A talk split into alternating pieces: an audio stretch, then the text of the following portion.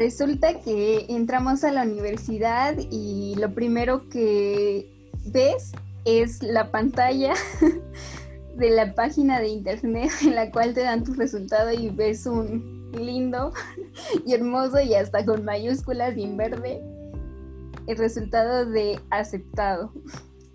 Y entonces te empiezas a preguntar, ¿no? Si es que vives lejos de ahí, ¿cómo le voy a hacer para llegar a, a la universidad?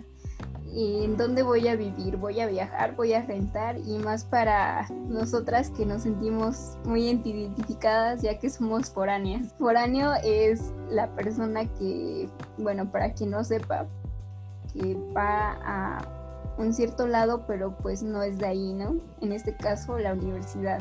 Cuando uno está cerca de tu universidad y por cerca me refiero a bueno, por foráneo me refiero a que te quede a más de hora y media la universidad. Bueno, este, hola a todos. espero que este episodio les guste muchísimo, que se sientan comprendidos hasta cierto punto, porque pues todos pasamos yo creo que por estas situaciones de las que hoy vamos a hablar. Liz, te escuchamos. Claro, hoy vamos a hablar de esa cosa tan bella pero que nos da dolores de cabeza de lo que es estar en la universidad de la vida universitaria. Pues sin más preámbulo, comenzamos.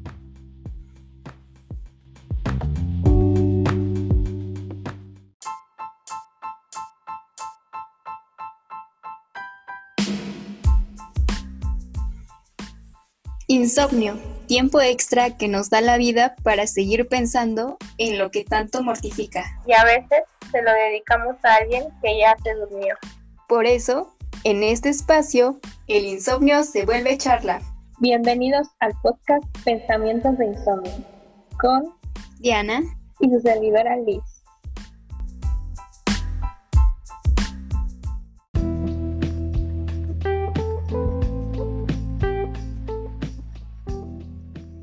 Cosas que pasan en la universidad es Estudias y repruebas, apenas comes y engordas, cierras los ojos tres segundos y no le entiendes a nada de la clase.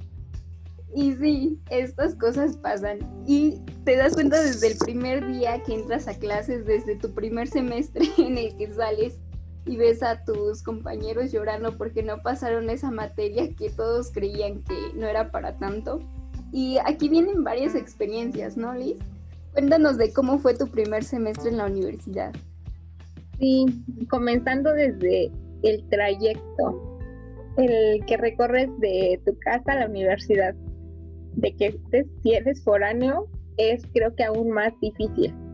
En mi caso, yo nunca decidí ir a rentar a un lugar cerca de, de la universidad, sino que me fui por el camino más difícil, que según yo es viajar todos los días, o sea, de que si tienes clase a las 7 de la mañana, pues tú te tienes que levantar a las 4, 4 y media para llegar a la hora. Ahorita recordándome, me daba como miedo al inicio el viajar tan temprano, que a las 5 de la mañana ya estuviera yo en un camión, era terrorífico para mí. Pero pues con el paso del tiempo te vas acostumbrando igual de regreso que cuando ya vienes fastidiado de la clase y te toca el tráfico, el tiempo, el calor, no sé, es toda una experiencia ir y venir de tu casa a la universidad. Bueno, eso fui yo porque nunca decidí ir a rentar, pero tú cuéntanos tu experiencia, Diana. Bueno, como estamos iniciando con el trayecto, pues sí, o sea, yo estuve viajando mm, y también estuve rentando. Y lo que más me costaba era eso, los tiempos, ¿no? El, el tenerte que levantar súper temprano, el hacerte de desayunar, que es muy importante y espero todos hagan. El ir en el trayecto o hacer fila porque ya había muchas personas, y sí, o sea, es muy difícil el estar viajando, pero pues también es una experiencia y te acostumbras a perderle ese miedo, ¿no? A intentar esas cosas nuevas, porque pues, por ejemplo, en mi caso yo antes pues no viajaba sola y aparte pues no viajaba lejos, ¿no? eh, lo más lejos que viajaba era eh, en taxi de un pueblito a otro, por así decirlo. Y entonces fue toda una experiencia y más porque llegas ese primer día y seguramente si eres foráneo vas una semana antes o el día que entregas tus papeles y ese día tus papás te acompañan y te dicen, mira, este camión tienes que agarrar, este taxi y, ya, nada más te lo dicen una vez y de ahí en fuera tú lo tienes que hacer solito, ¿no? y en un principio... Eh, si es, este, vas con miedo o también tus papás, ¿no? Tienen la inseguridad de, a ver, me envías mensaje cuando llegues, cuando te vayas. Simplemente como que te vas acostumbrando a esa rutina y, y pues sí es un gran cambio. Y en cuanto al rentar, porque yo sí estuve rentando unos semestres, porque esa frase es muy cierta de que las universidades se convierten en tu segunda casa, porque eh, tienes horarios en los que sales a las 8 o 9 de la noche, está todo oscuro, ya no hay transporte y pues ni modos, o sea, en mi caso era el, el verme obligada a rentar y en este caso fue más por seguridad y porque ya no había transporte a esa hora que por otra cosa, ¿no? pero lo cierto es que irte a rentar es un tema muy difícil, muy complicado y más porque significa como mucho apoyo de tus padres, mucho apoyo económico desde el punto de vista económico porque las rentas cerca de una universidad no son nada accesibles y en mi caso para que este costo disminuyera estuve rentando con otras personas, o sea, estuve compartiendo cuarto. Muy difícil acoplarte a los estilos de vida es muy difícil coincidir, es muy difícil este, adaptarte a, a que se levanten muy temprano y a lo mejor tú no tenías clase a esa hora o a lo mejor que te despierten en la noche porque están roncando, que se escucha raro. bueno, para los que tienen sueño ligero o el que no le caigas bien a la señora que te renta o X. pues te digo que afortunada, bueno, no sé si afortunada o desafortunadamente a mí en lo que va de la carrera no, no me ha tocado rentar. Y esto no por decisión propia, porque pues como les dije, sí es desgastante viajar todos los días, sino que más bien el miedo de tus papás, que ya lo mencionabas también, Diana, ese miedo de que cómo te vas a ir a quedar sola, qué vas a hacer sola allá, si vas a comer bien. Pues los papás son los papás. y entonces, y pues es un riesgo, una experiencia y pues está complicado. Pero pues te acostumbras, a todo se acostumbra. Entonces, poco a poco uno va agarrando la rutina y uno se da cuenta, ya pasaron dos años de estar yendo y viniendo en camión, autobús. Todo esto me hace recordar eh, los primeros semestres de la carrera, que eran como todo miedo. Para mí era todo miedo. Hasta hablarle a un maestro, no sé, sentía como que me iba a pegar, no sé, era muy extraño no sabía ni dónde quedaba el baño, ni dónde estaba la cafetería, ni nada. O sea, eso no me lo van a creer, pero fue como por dos semestres en los que yo estaba como niña perdida en un supermercado, o sea, no sabía ni qué onda. Ahora que lo recuerdo hasta me da risa porque ¿cómo era posible? Como que ves todo tan lejano a ti, o sea, como que a lo mejor sí lo pensabas, pero no tan en serio que un día ibas a estar en, pues, en la universidad, ¿no?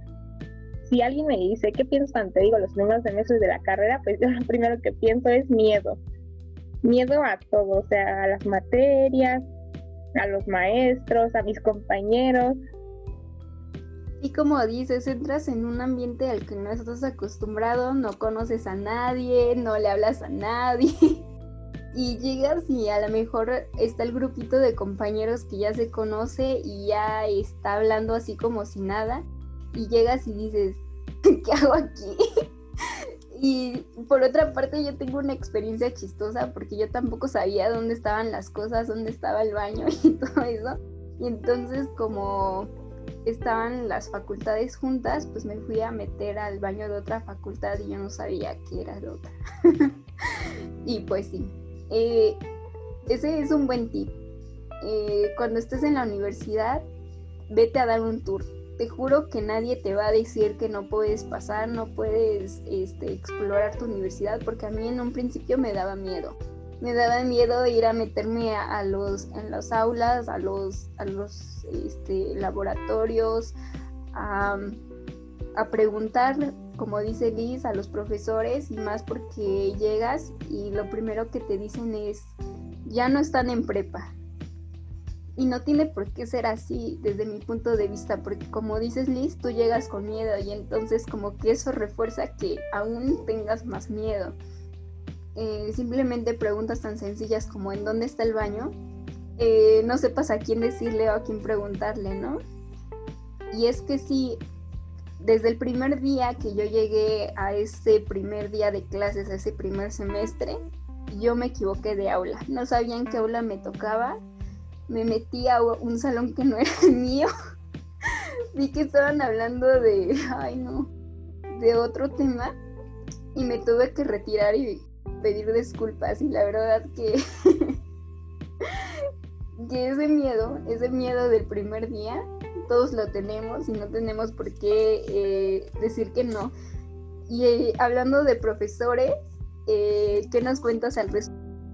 Sí, mira, antes de pasar al siguiente punto, a mí me gustaría mm, pedirles como cierto favorcito de que si ustedes ya están en universidad y ven a los de nuevo ingreso todos perdidos, todos temorosos, por favor acérquense y háganle un tour, no sé, díganles, mira, aquí está el baño, aquí está la cafetería, de acá acá son tales salones, de aquí acá son tales laboratorios, o sea, por favor, acércate a un chico de nuevo ingreso y hazlo sentir seguro, no sé, creo que eso es muy importante, porque si tenemos miedo y todos nos ven como bichos raros, es muy feo, entonces porfa, acércate a alguien de nuevo ingreso y platícale, o sea, tampoco no le platiques de, uff, vas a sufrir mucho, no, porque lo vas a asustar más, ¿verdad?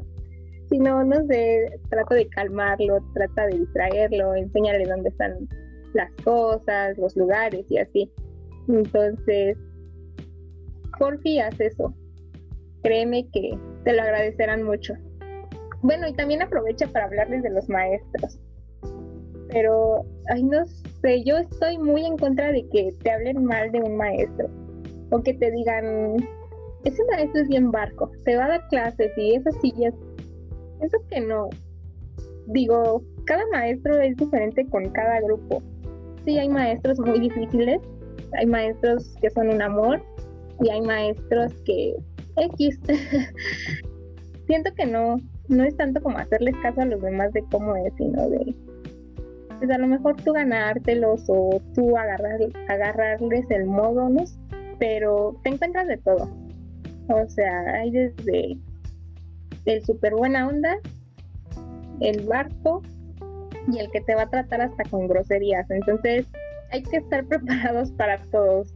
No hay que dejarse hacerse sentir mal por ningún maestro, por muy maestro que sea. Y si un maestro no le echa ganas a su clase, pues igual y decirle o Sí, y eso es algo de lo que te das cuenta desde el primer día, que hay diferentes tipos de maestros y la verdad es que es muy subjetivo, porque los que para ti pueden ser los peores maestros, porque son muy estrictos, para otros pueden ser los maestros que mejor dan su clase porque te exigen más.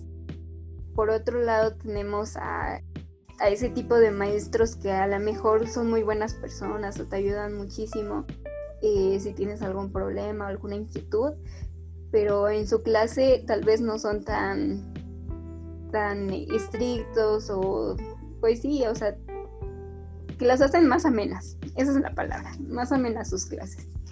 Pero pues sí, también de ahí sacas eh, a lo mejor un buen contacto o a lo mejor un buen amigo, caso y he encontrado en algunos profesores unas buenas personas para hablar de, de orientación, ¿no? A lo mejor tu tutor, si tienes un tutor, pero la verdad es que para muchos universitarios el tutor es como una persona aparte que siempre vas a buscar cuando tienes eh, tu hoja para inscribirte o algo, o algún este, un trámite y que nunca encuentras.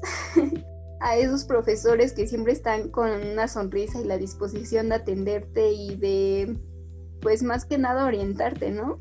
Orientarte en tus decisiones, ya sea para ir a un servicio social, para ir a algunas prácticas profesionales o simplemente hablar de la vida. Esos profesores que saben mucho y que a lo mejor nada más necesitas ir y preguntarles alguna cosa, alguna inquietud que tengas pues sí, o sea, tú que vas iniciando, a lo mejor no sabes tanto de la experiencia o los años de experiencia que ya tienen. Y algo muy importante y que, ah, bueno, me gustaría que hicieran es que siempre hay que respetar el tiempo de los demás.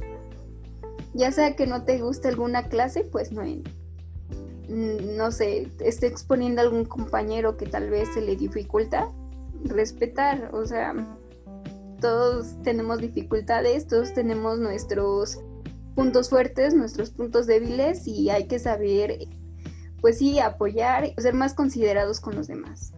Como bien lo decía Liz al principio, ¿no? Con los de nuevo ingreso y, y yo creo que eso también no solamente va para alumnos, sino también para profesores, que si pueden les mencionen a sus alumnos en dónde está cada cosa, porque yo me acuerdo muy bien el primer semestre llevas una materia en la que te explican más o menos la carrera. Estoy segura de que está en todas las carreras. Y algo que me marcó mucho fue que la profesora nos dijo, hay un mapa allá afuera, véanlo y ahí se ubican dónde están cada cosa. La verdad es que para los que no somos muy de muy de ubicarnos en el espacio, es hasta cierta forma difícil. Yo creo que no se perdía nada en que la profesora tomara esa iniciativa de llevarnos a todos, como dice Liz, a un recorrido por la escuela, así superficial, pero que en el que nosotros sepamos ubicar por lo menos las cosas más importantes. Claro, yo creo que si todos nos ayudaran un poco, sería más fácil estar ahí esos primeros semestres o esas primeras semanas. Es algo que se valora o se recuerda con la añoranza ya en los últimos semestres. Es como voltear un poquito para atrás y ver por lo que has pasado y decir, wow, soporté, aguanté todo eso y aquí voy. O sea, ya estoy a nada de, de la salida. A mí se me hace chistoso como de, yo pensé que no iba a poder, yo pensé que iba a desistir, me iba a salir, no sé, porque, pues sí, esto casi nadie lo sabe, pero yo estuve a punto de renunciar a la carrera. Ahora que estoy en los últimos semestres, digo, no, pues hubiera sido una tonta si me salgo. Porque pues finalmente sí se pudo, a jalones, estirones, pues ya estamos en la recta final. Y es bonito recordar todo, todos esos momentos porque finalmente fueron los que te dieron como la fuerza para seguir adelante, demostrar que sí puedes, a pesar de todas las adversidades, a pesar de que no ves apoyo de tus compañeros o de ciertos maestros, pues sí, aquí estamos en los últimos semestres. Sí, y es que siempre debes de tener ese objetivo en mente, ¿no? El de si me metí a esta carrera es por algo y debo de terminar yo creo que todos, Liz y yo me incluyo, estuvimos eh, pensando en renunciar y a lo mejor no tanto porque me vaya mal o, o por, no sé, tema de educación, ¿no? Pero sí pueden pasar cosas en tu vida que a lo mejor te hacen replantearte si seguir estudiando esa carrera, cambiar de carrera, y eh, a lo mejor fuerzas mayores que te hace replantearte eso de seguir. Yo siento que algo que te ayuda mucho o que me ayudó mucho a mí fue el contar con personas, como ya te mencionaba, algunos maestros y también algunos amigos, entre ellos, pues Liz, tú eres una de, de ellos, que te hacen replantearte, ¿no? Y más ahorita en esta temporada de clases virtuales, el extrañar, el extrañar esa compañía de esos profesores, de esos amigos con los que compartías todas esas experiencias de la universidad y que esperemos que los de nuevo ingreso puedan, puedan vivir porque que yo creo es lo mejor, ¿no? Lo mejor de la universidad. Aparte, pues sí, de los conocimientos de tu carrera. Pero yo creo que más que nada son esas experiencias que pues no sé, se quedan para toda la vida. O por lo menos yo lo veo así. Y yo creo que un punto clave y esencial desde mi punto de vista para que puedas seguir adelante en la universidad es la compañía, ya sea de maestros o de amigos. Porque yo al inicio, o sea, me costó mucho para hacer amigos y pues eso influyó también en, en, que yo no me sintiera cómoda en donde estaba, porque pues es más que obvio, ¿no? Si no, no tienes relación con nadie, pues sí te vas a sentir incómoda. Yo siempre lo he dicho, siento que las mejores personas se conocen en esa etapa de tu vida. Es bien padre, o sea, es bien padre tener amigos en la universidad porque, porque te ayudan, o sea, siempre están como al pie del cañón echándote la mano. Es como que a lo mejor si tú no eres bueno en cierta materia, en cierta cosa, tu amigo sí lo es, entonces te ayuda y es bien padre contar con alguien que te haga más llevadera la vida universitaria. Y como decías tú, esas experiencias más allá de la escuela, pues que siempre se dan, ¿no? Como salir a lugares, eh, que irse por un cafecito, que echar el chisme. pues es muy padre contar con esas personas. Yo creo que esas son las que se quedan contigo para toda la vida.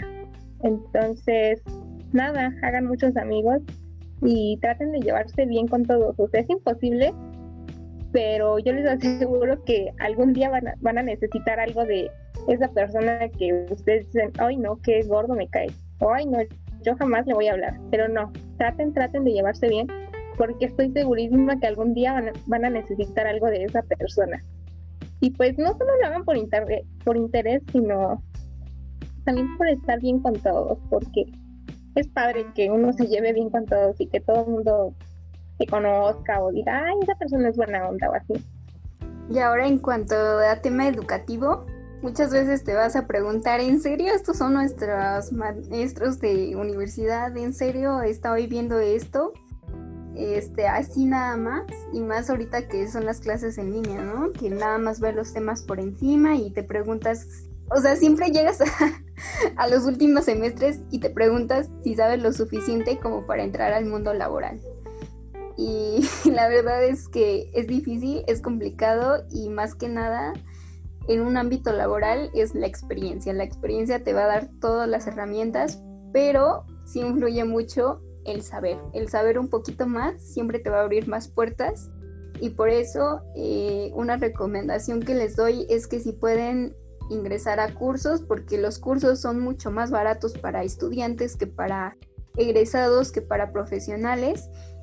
Si pueden eh, tomar eh, congresos, si pueden tomar todas esas experiencias que pueden darles, ¿no? Por ejemplo, si algún alumno de tesis está presentando su tesis y hace eh, el foro abierto, pues acérquense, no pierden nada en ir a escuchar y a lo mejor se dan una idea para cuando ustedes hagan esa tesis. O sea, yo siento que la clave aquí es, es aprovechar todas esas oportunidades que nos da el ser parte de la universidad, eh, tratar de vivir al máximo todas esas experiencias. Y también algo muy importante es que le echen ganas, échenle ganas a lo que hagan no lo hagan solo por hacer, sé que luego es muy tedioso, sé que es fastidioso, pero por lo menos a esas materias que te encantan, a eso, a eso que te gusta hacer muchísimo, échale ganas. Y también, si pueden, tomen algún taller, porque luego dejamos muy de lado o nos concentramos mucho en la universidad o nos absorbe tanto como les decía, ya los horarios están muy saturados y tenemos que estar todo el día en la universidad cierto día. Entonces, eh, también tómense ese respiro, salgan con sus amigos, como dice Liz, disfruten esas este, pláticas, esas charlas o incluso una fiesta. Siempre buscar el disfrute, no el arrepentimiento, no el no el sentirte mal después, ¿no? y bueno, también se vale cometer errores y hay que saber seguir adelante. Bueno, y pues lo que les puedo decir yo es que disfruten esa etapa si están por ingresar o si ya están, disfruten. Así sean los buenos, los malos momentos, porque todo eso se les va a quedar y cuando menos se den cuenta ya van a estar en los últimos semestres y van a decir, ¿qué? ¿Qué he hecho? Eh, ¿Ha valido la pena? Pues sí, todo vale la pena. Siempre traten de hacer lo mejor posible, échenle muchas ganas, sean amables con las demás personas, sean buena onda con los de nuevo ingreso y pues nada, siempre hacia adelante y disfruten que es una etapa bien bonita la universidad. Y claro, es de las mejores etapas y por eso la recomendación para este episodio es que si eres universitario, conoces a alguien que va a ingresar a la universidad o estás por ingresar, eh, lo disfrutes al máximo. Eh, nos vemos en otro episodio. Esperemos ahora sí duerman muy bonito y adiós.